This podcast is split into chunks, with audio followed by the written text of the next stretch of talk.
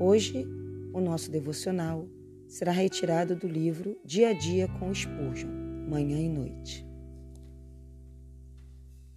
O versículo, Provérbios 11, 25, que diz assim: A pessoa generosa terá sempre mais e mais. Ela receberá de volta todo o bem que faz aos outros. Nesse versículo, aprendemos a grande lição. Para receber, precisamos dar. Para acumular, precisamos espalhar. Para ser feliz, precisamos fazer os outros felizes. E para nos tornar espiritualmente vigorosos, precisamos buscar o bem espiritual dos outros. Ao dar de beber a outros, somos tremendamente saciados. Como? Nossos esforços para sermos úteis trazem à tona nosso poder de utilidade. Temos talentos latentes e aptidões dormentes que são trazidas à luz pelo exercício. Nossa força de trabalho fica escondida até mesmo de nós, a não ser que nos aventuremos a lutar as batalhas do Senhor ou que escalemos as montanhas da dificuldade. Não sabemos que com paixões afáveis possuímos até que tentemos secar a lágrima da viúva ou aliviar a dor de um órfão. Geralmente, na tentativa de ensinar os outros, percebemos que nós mesmos é que somos instruídos. Que lições graciosas alguns de nós aprendem em leitos de enfermidade. Fomos ensinar as Escrituras e saímos envergonhados por sabermos tão pouco sobre elas.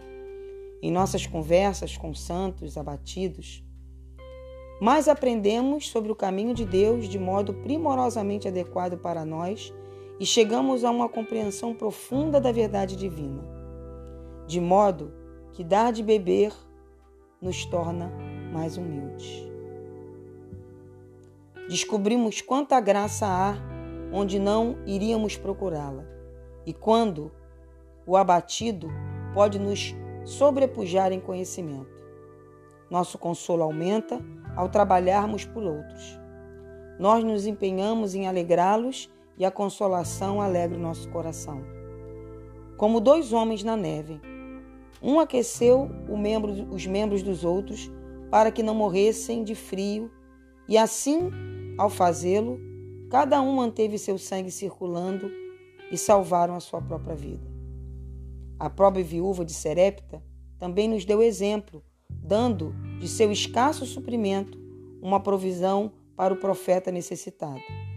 E a partir daquele momento, ela nunca mais experimentou a miséria.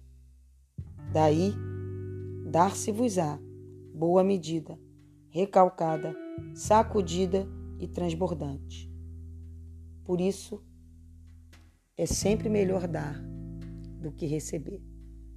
A minha oração de hoje é que possamos ter esse coração generoso, essa humildade no agir e esse coração sempre aberto a aprender com os mais simples e mais humildes. Que Deus possa falar o nosso coração nessa manhã e que possamos descobrir o segredo e servir a Ele com amor sem esperar nada em troca. Amém.